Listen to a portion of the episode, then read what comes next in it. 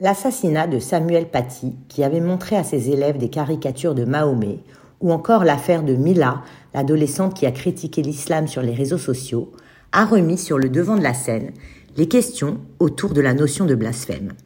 Ce qui était appelé autrefois péché de bouche au Moyen Âge fut aboli au lendemain de la Révolution française au nom de la liberté d'expression.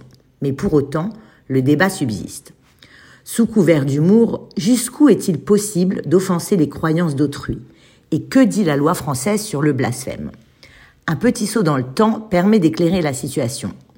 Si le blasphème n'est pas une notion juridique, le droit de l'exercer est consacré par la loi de 1881. Selon la définition du dictionnaire, le blasphème se définit comme une parole ou un discours qui outrage la divinité, la religion ou ce qui est considéré comme respectable ou sacré. Le terme blasphème lui-même est un terme religieux, ce n'est pas une notion juridique. La France est une république laïque, et dans ce cadre, le droit ignore effectivement le délit de blasphème. En revanche, il est amené à l'envisager sous l'angle de la liberté d'expression et des limites qui peuvent y être apportées. Il est possible d'insulter une religion, des symboles religieux.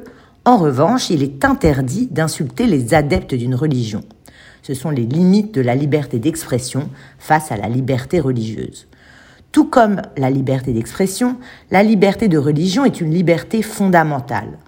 En France, la liberté d'expression est un droit fondamental aussi, mais son application est encadrée par la loi, et elle est basée sur les articles 10 et 11 de la Déclaration des droits de l'homme et du citoyen de 1789. En 1905, la loi de séparation des églises et de l'État est votée. Depuis, la religion est considérée comme une croyance privée. À compter de cette date, le blasphème n'est plus considéré comme un délit, il se retrouve au même rang que les sarcasmes, les moqueries déplaisantes et les caricatures malvenues.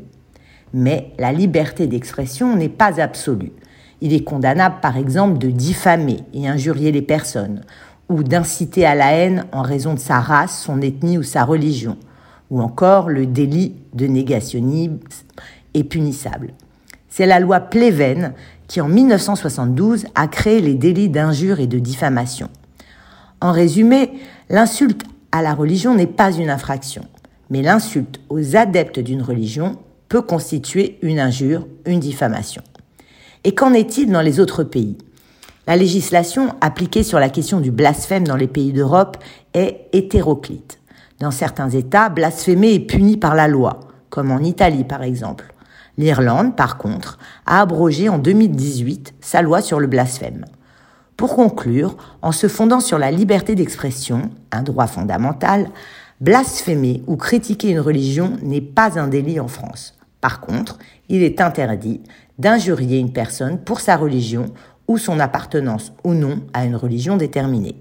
Et l'accusé encourt alors jusqu'à un an de prison et 45 000 euros d'amende.